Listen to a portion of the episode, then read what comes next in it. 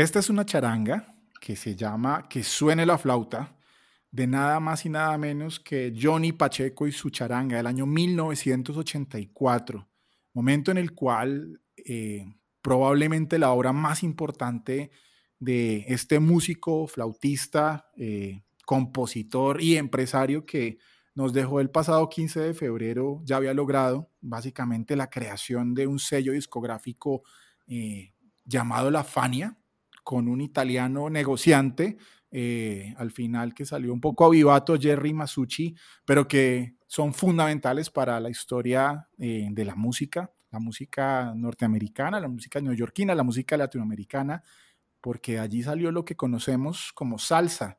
Y pues Johnny Pacheco se, se murió de neumonía, ya estaba viejo, pero pues que descanse en paz y con esto arrancamos el cuarto episodio de la segunda temporada de Glosolalia, un intento estéril por eh, tratar de aportarle algo a esta sociedad, pero un intento muy efectivo para hablar carreta y basura cada 15 días. Con las buenas noches a mi querido Julián Daniel González. Doctor Julián, ¿cómo me le va? Eh, amiga mío, buenas noches a ti, a tu casa, a tu familia. Bueno, no, aquí encontrándonos una vez más. ¿Le pues gusta la salsa, Julián? La de tomate, sí, harto. No, mentiras. No, hermano, eh, el género. Ah, no, yo, yo soy más bien, eh, no, a mí yo tengo dos pies izquierdos, bailo regular y no tengo buen gusto. Entonces, sobre todo eh, en música es terrible, entonces prefiero alejarme de la música de, pues de gente culta. Además porque no nunca conocí una persona que hablara salsa en la que se pudiera confiar. Todos son unos ladinos, unos miserables, unos malandrines. Ahora debo decir que eh, si uno se puede hacer la imagen más cercana a la canción de el señor Rubén Blades, que se llama Pedro Navajas, yo solamente pienso en usted con su gabán blanco hace unos años, tratando de entrar a fiestas de universitarios. Sí, sí, sí. El Pedro Navajas del derecho. No, no, no. No, qué horror. Me van a empezar a buscar porque usted dice esas cosas, después empiezan a buscar, a darme piso como ese señor.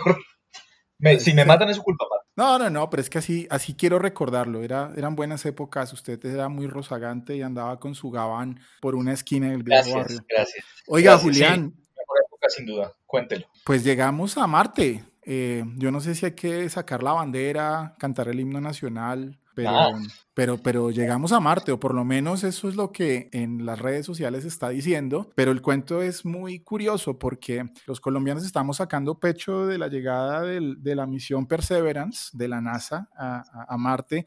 Luego de casi ocho meses de, viaje, eh, salió esta cápsula con un robot eh, en julio del 2020 eh, con el objetivo de posarse en un cráter eh, de Marte y hacer investigaciones, entre otras, para buscar vida eh, en, el planeta rojo.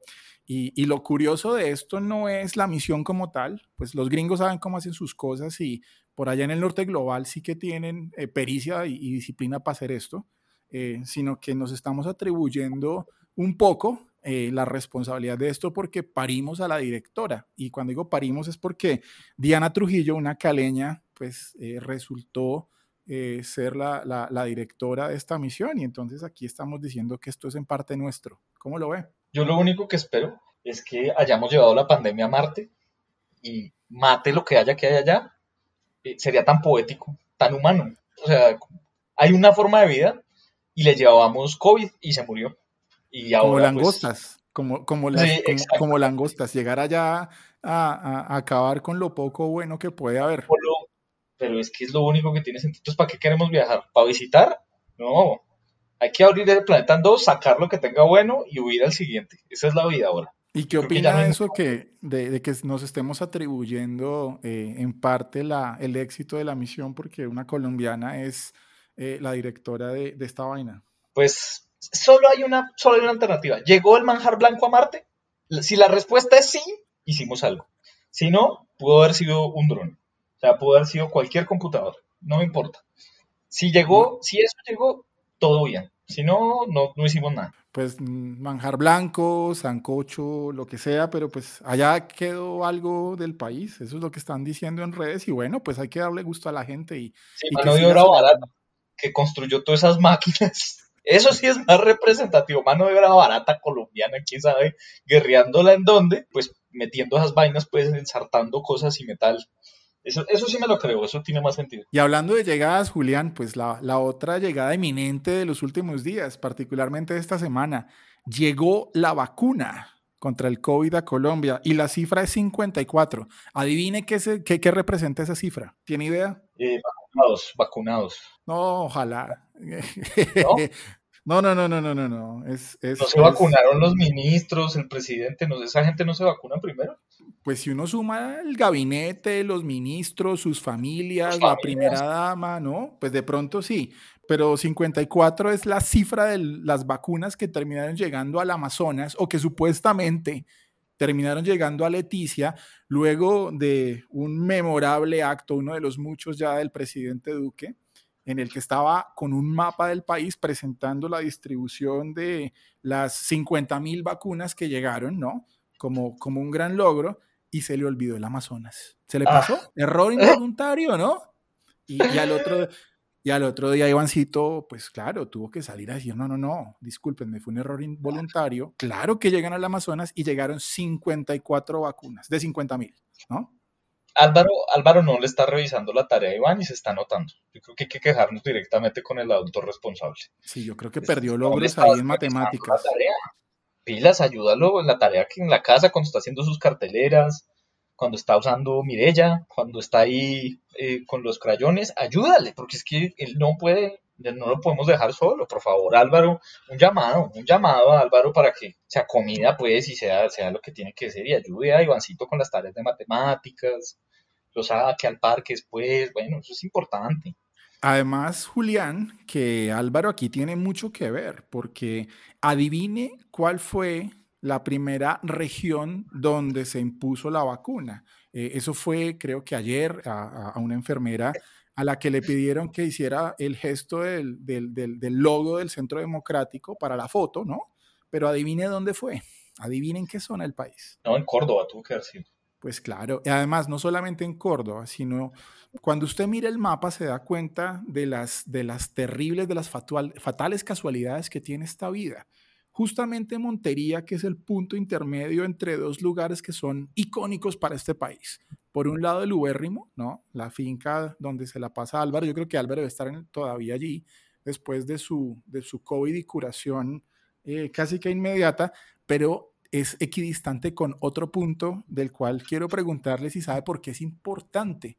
¿Ha oído usted hablar de Ciénaga del Oro? No, no, no, seguramente en algún vallenato en alguna parte, pero, pero no, no, no realmente. Muy probablemente está en algún vallenato o en, o en alguna trova serenatera, pero, pero le cuento que allí nació Gustavo Francisco, el doctor Petro. No, no, ya habíamos hablado de que no es doctor. Gustavo Francisco. Ah, y entonces él también. Pues, Entonces él pues, también. Todo esto para decir que esto es todo esto para decir que Petro movió las vacunas. Es esto todo un No, todo esto para decir que la vida está llena de casualidades macabras, ¿no? Como volviendo a la A canción de Pedro Navajas. La vida casualidad. sorpresas y eh, pues la vacuna, la primera vacuna se pone en un punto equidistante entre el Ubérrimo y Ciénaga del Oro, es decir, entre los lugares más importantes para Álvaro y para Gustavo Francisco. Ah, no, hay otra casualidad divertida y es que estoy seguro que el término vacuna, en la forma en la que lo usamos los colombianos, también nació en Córdoba. Entonces tiene mucho sentido también. Es maravilloso. Ah, este bueno. Pero, Sí, pero sin vuelta. duda. Lo, lo Sí. cierto, Julián, es que yéndonos un poco más atrás, eh, porque este tema de verdad que amerita tanto comentario en Glosolalia que, que lo tenemos como el tema de la semana, pues el vuelo humanitario, ¿no? DHL trae una cajita con la bandera de Colombia, empieza el cubrimiento horas antes, Blue Radio pone un tweet en el cual pues invita a los colombianos a seguir el camino del vuelo humanitario, el vuelo de la esperanza, ahora pues conteniendo la vacuna, lo podía ver usted en tiempo real. Me hizo pensar mucho en el famoso vuelo humanitario en Wuhan, ¿no? Cuando fueron a recoger a como a 10 o a 15 colombianos se tomaron foto con la bandera de Colombia y llega este vuelo humanitario a Bogotá y el jefe del gabinete del Ministerio de Salud estaba listo para eh, tomar selfies. Ivancito estaba también ahí en Catam listo para, para su discurso. Eh, toda una perafernalia, ¿no? Y los medios también, pues, haciéndole la venia a, a, este, a este espectáculo. Pues dieron menos lata que con el Papa, que eso ya es un avance, porque sí, pues qué, desgracia. Digamos que lo único entretenido, ¿qué tal que hubiera estallado en vuelo el avión de DHL? Eso hubiera valido cada centavo, porque a nadie se le ocurrió que lo más importante hubiera sido que el vuelo que trae las vacunas estallara en la aire en, televisión nacional. Sería como, ah, sí, es Colombia, claro que sí. Eso hubiera valido tanto la pena. Si no pasó nada de eso, pues yo igual no lo vi, pero pues bueno, muy bien. ¿Será que alguna de esas 50 mil vacunas le va a alcanzar a usted? Yo no creo, claro que pues mi comunicación con la Casa de Nariño está deteriorada, pero puedo hacer la llamada a ver si, si Bancho me hace el 14 ahí. Pues hombre, lo cierto, lo cierto y ya para cerrar con, con este tema es que hay dos hechos que hay que, que hay que presentar. El primero es que a pesar de todo lo que se ha dicho, todos los eh, ataques y, y, todas las, las, digamos, las, las críticas que se pueden hacer a nuestro país vecino Venezuela, la vacuna llegó primero allá. La Sputnik llegó unos días antes, entonces, pues son hechos, ¿no? Y lo segundo es que, eh, y el segundo hecho es que ya esta mañana encontraron en el aeropuerto El Dorado una cantidad de vacunas que pretendían salir del país. No se sabe de dónde aparecen, pero ya hay contrabando de vacunas. Este es Colombia. Viva mi país, carajo. Con razón se demoraron tanto en traerlas. Yo creo que todo el dispositivo de seguridad de esta vaina debió ser ridículo para que no se la roben. Increíble pero tiene mucho sentido. Yo también me robaría una si pudiera, es decir, entiendo un poco.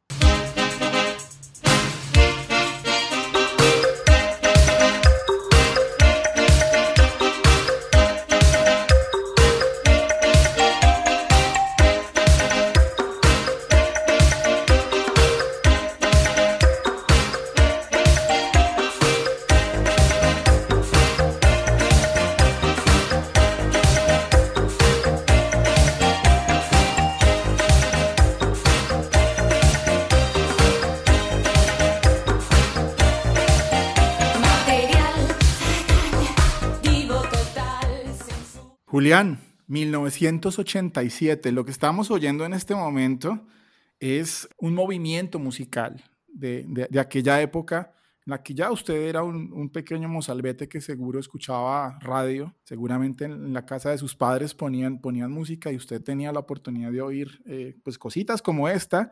Y esto hace parte de un movimiento que se llamó en Europa Italo Disco, concretamente en, en España eh, Sonido Sabadell, esto viene de las discotecas, de los clubes y pues es una música que llegó a Colombia a través de lo que en su momento se conoció como las radios juveniles. Concretamente esto se llama Ross. Búscame, una, una canción que seguramente para muchos de nosotros tiene ahí como, como algunos recuerdos vagos, pero realmente lo, de lo que quiero que hablemos no es de la canción ni del movimiento, pero sí de estas emisoras de radio de los ochentas de las cuales quiero saber su opinión, ¿no? Hablamos de la Superestación 88.9, de Radioactiva, de la Mega, de todas estas emisoras que con el tiempo terminaron volviéndose muy importantes, porque cuando salíamos eh, al colegio, cuando esperábamos el bus del colegio, yo me imagino que, que a usted lo, lo, montaban en bus, sus papás no, no lo llevaban al colegio, con el frío de las 6 de la mañana, porque además así era que nos tocaba a nosotros aquí el, la obsesión de madrugar nos ponía hasta cuando niños esperar el bus y esto era lo que ponía el conductor, ¿no? Eh, estos programas como La Locomotora, El Zoológico de la Mañana, ¿sí se acuerda de eso? ¿Cómo, cómo le fue con la radio juvenil? No, yo, yo, yo, fui, yo fui un niño creado a punta de melodía. A mi papá le encantaba esa vaina y yo me parecía estridente, pues es absolutamente, además, pues no se les entendía cuando hablaban, era, era todo absolutamente dantesco, pues los temas eran...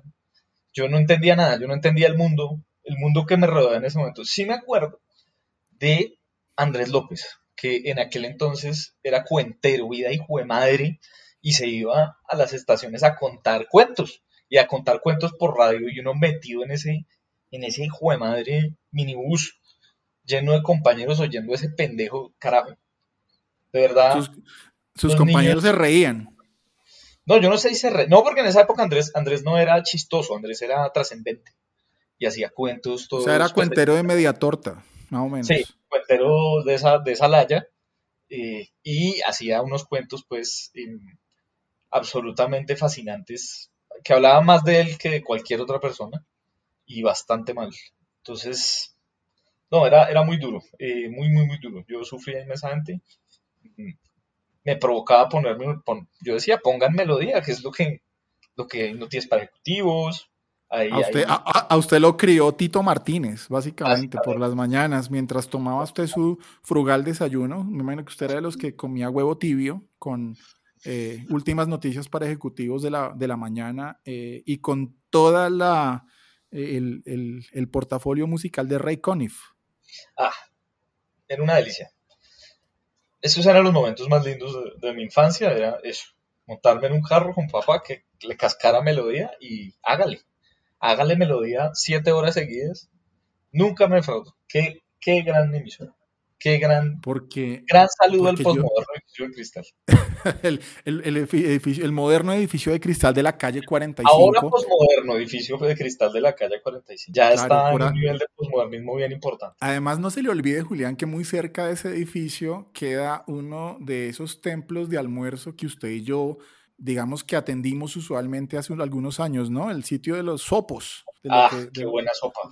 De esos sopos. Usted, usted no sé por qué tiene un problema con el, con el femenino y entonces les tiene que decir sopos y allá llegábamos a medio a mediodía a, a tomar ajiaco o, Sopo. o, o sopo, cualquier sopo de esos que eran como todos Sí. parecidos, ¿no? Sí, sí, sí. Ah, qué gran lugar. Ojalá, ojalá haya sobrevivido. Mi vida, de verdad, me va- no, no quiero ni pensar. Cuando se acabe la pandemia, Julián, nosotros nos vamos a poner una cita en el, en el moderno edificio, en el posmoderno edificio de cristal. Camina- caminaremos un par de cuadras y llegaremos a ver si está abierto y esperaremos que todavía tengan la sana costumbre de, de entregarle a usted el plátano en la entrada, ¿no? Porque ese es el Ah, plátano que usted calidad. comer con el, con el sopo. Qué calidad, qué calidad eso de encimar plátano con cada plato de sopa que, que echan. Uf, ese, Que a ese, veces, ese es el negocio. Ese es el negocio que se le pone a uno el corazón.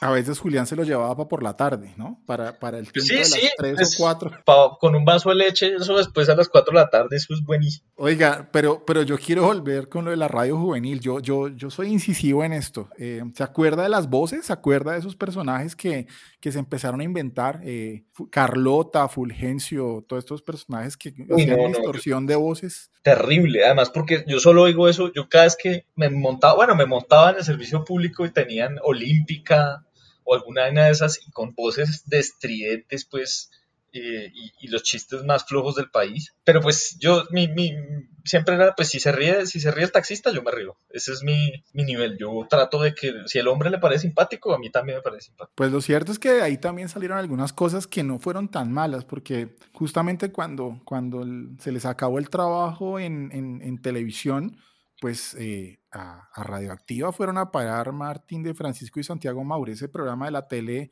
eh, en Radioactiva no me parecía malo, ¿no? Yo, yo creo que no alcancé a ese, a ese bello momento. Yo los pesqué a ellos ya eh, en el siguiente programa y ahí empecé a echar para atrás.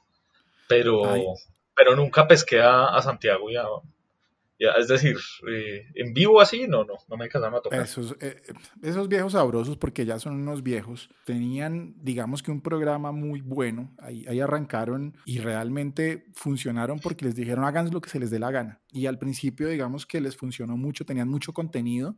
Eh, al final, como siempre, los terminan sacando porque llegaron, llegaban borrachos, eh, ya no hacían lo suyo, pero, pero, pero los que en ese momento estábamos en el colegio, me acuerdo mucho eh, que capábamos clase incluso para poder seguirlo oyendo. Obviamente uno no, después de las 7 de la mañana no podía seguir porque empezaban las clases, pero a veces era tan bueno que, que la gente eh, lo seguía oyendo.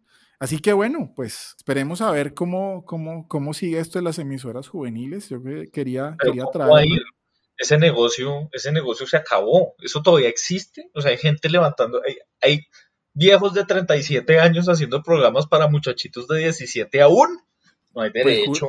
Pues Julián, si algún día nos invitan a hacer glosolalia en radio, ¿usted qué dice? Que no, por supuesto que no, qué vergüenza con la audiencia, qué vergüenza con la Radio Nacional, manchar las ondas del espectro de nuestras estupideces es un pecado, esa gente debería saberlo, Dios mío, por favor ya jubílense, por amor a Dios, cojan ese, atiendan esa panadería que les dejó su taita, busquen de Dios, yo no sé, métanse a alguna secta, pero por amor al cielo. O sea, no, ya no, ya no más, ya no más. ¿Cuántos años? ¿Cuántos años de esto? A mí eso sí me parece que deberíamos dejarle a la siguiente generación y es erradicar esa vaina por reforma constitucional como Dios manda, carajo. Muy bien, pues entonces eh, más bien empecemos a pasar hojas de vida melodía, donde podemos poner Ahí la buena hablar de música esto. del mundo. Ya, ya esto pega, hermano, nos volvemos millonarios. Yo creo que volvemos, revitalizamos melodía. Les, yo creo que les va a encantar este programa. Últimas noticias para perdedores. Ah, qué que ojalá sí. Pues hombre, vamos a vamos al último tema del día, de la noche, del episodio, pero creo que este le va a encantar porque pues porque reúne a dos personas que usted quiere mucho, ¿no? Usted los quiere, a pesar de todo. Yo creo que su, periodista preferida o su literata favorita o su tuitera platónica, no sé cómo definirlo, pero, pero su amiga Carolina Sanín, quien no sé hace cuánto lo tiene bloqueado o no sé si ya se disculparon y otra vez están interactuando en la red, estrenó esta semana su programa de televisión que se llama Dominio Público. Vamos a ver si de pronto dejamos algunos apartes de, de, la presentación. Yo sé que a usted le encanta eso, se va a derretir con la voz de Caro, con su pronunciación, con su dominio perfecto del idioma castellano. Pero lo interesante de esto es que pues ella empieza su programa con una entrevista al tipo de moda en este país durante las últimas semanas, desde que alguien pues lo mencionó como posible candidato presidencial, como el candidato del centro, como el candidato que puede aglutinar toda aquella masa de indecisos y de gente que no quiere los extremos. El exministro de Salud, rector de la Universidad de los Andes, Alejandro Gaviria. Y tuvieron una primera entrevista en este programa y pues no sé, lo que parece es que la academia se quiere tomar el poder, ¿no? Parece que a, que a Gaviria ya le está sonando. Entonces, bueno, hablemos por partes. Primero, eh, ¿cómo ve lo de Carolina? ¿Cómo lo ve su amigo? ¿Cómo ve pues esta incursión en, en la televisión ahora?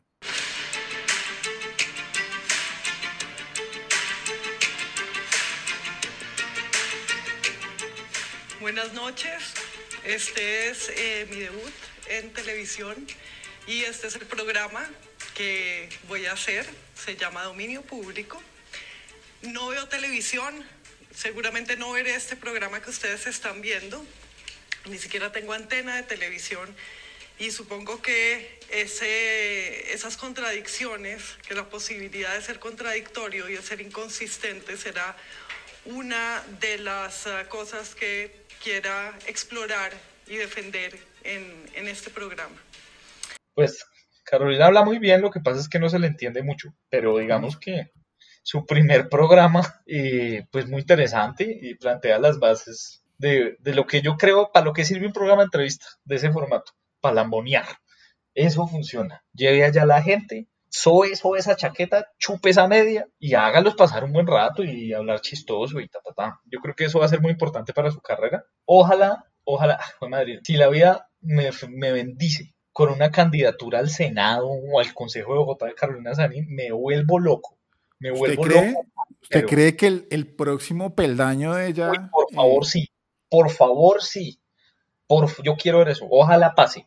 O sea, es, y, y yo sé que le estoy deseando algo muy malo, pero ojalá suceda. Ojalá tenga que competir para un puesto de elección popular. Va a ser maravilloso. Para ir a darse eh, en, con la- en las mechas con, con Juanita Guebertus, con María José Pisano. Eso va a ser hermoso. sí. Yo creo que, yo creo que lo, lo que podríamos hacer mejor es poner a Carolina en un puesto público para oírla hablar parejo todos los días. Ahí sí Porque la lo, lo cierto es que al inicio del programa estaba como perdida, tenía como unas noticas en, en- en la mesa y trataba de mirar a la cámara y entonces empezó a decir que, que ella eh, quería hacer esto porque quería que los televidentes sintieran que ella los estaba mirando fijamente a los ojos. Es una mujer que es eh, atractiva, que es interesante, pero, pero estaba como perdida. En todo caso, pues nuestra vida es un relato también, ¿no? Sí, Y, y- y no sé, es decir una cosa todo el tiempo. pero Me sentiría algo, el peor de los farsantes. hay algo, Alejandro, pero es que todos somos farsantes, ¿no? Acá estamos haciendo un papel, los dos siempre Yo me pongo la máscara todos los papeles. días para salir y, so- y somos farsantes hasta cierto punto, hasta cierto punto, porque yo no quiero caer en el cinismo absoluto, absoluto ¿no? Mientras yo Yo- leía, sí. No sé, tal vez he asumido mi, mi- mi papel público dema- con demasiada entereza, ¿no? Y, y bueno, ahora sí, ¿cómo, cómo, ¿cómo analizamos la posible candidatura de, del rector Gaviria? Eh, pues evitémosla a toda costa, es lo, más importante. Es ¿Cómo se les ocurre poner a Alejandro en eso? Déjenlo, ya déjenlo en paz, hombre, y dejen que vaya a su casa, se ponga las pantuflas como una persona normal y ya. ¿Para qué lo quieren sacar de una rectoría perfectamente agradable para meterlo en una vaca loca como una carrera electoral de este caletre? No. Pero que si es que lo quieren sacar, Julián, ¿no será que en algún momento todos, todo el académico eventualmente tiene que llegar a un punto donde su ego se define? ¿Y será que le tocaron una fibrita ahí sensible y de pronto le despertaron un, anhelo? ¿Será que de pronto es Sería devastador. La gente que habla muy bien usualmente gobierna muy mal. Y Alejandro habla bien. Alejandro es articulado. Yo creo que sería una debacle. Yo creo que no, si a usted le ponen un tarjetón de centro, ¿por quién vota usted? ¿O por quién, o quién cree mejor? Porque no quiero que nos revele sus intenciones de voto, porque esto podría disuadir a muchas personas de votar por el candidato que usted escoja. Entonces, más bien, más bien los voto a todos. Si esa es la premisa, los voto todos. Los voto al que sea. Incluyendo el voto en blanco. Sí, no, blanco no.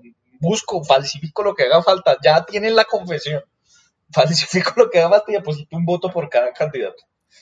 Si esa es la... entonces, yo a usted le voy a poner un, tarjetón en este momento, ¿no? El tarjetón imaginario que tiene enfrente. Usted tiene a Alejandro Gaviria, usted tiene a Sergio Fajardo y usted tiene a Roy Barreras. Uf. ¿Quién, es? ¿Quién es el elegido, hermano? quiero ver a Roy. Yo, uy, si me ponen a Roy va a ser muy difícil para mí no votarlo. Qué maravilla Roy en el gobierno.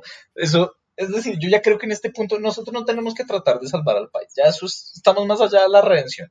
Lo que tenemos que hacer es divertirnos. Y entre esos tres, el más divertido, sin duda alguna, es Roy. Entonces, vamos, Roy. ¿Por qué es el más divertido?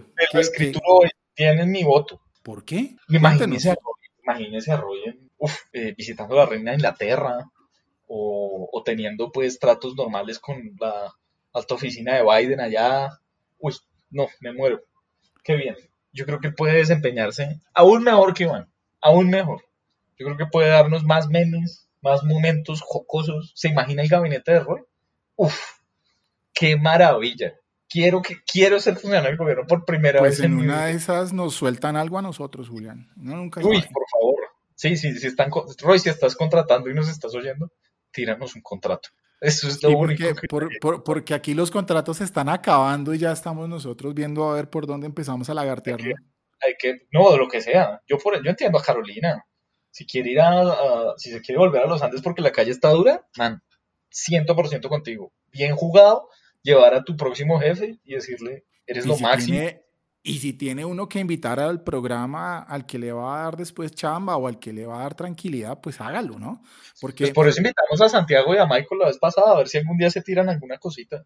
Oiga, sí, porque, porque a esa gente sí que le va bien. Y, y, aprovecho, el, aprovecho el comentario para, para decirle, Julián, que, que la audiencia subió solo por el hecho de que no tenían que escucharnos solo a nosotros.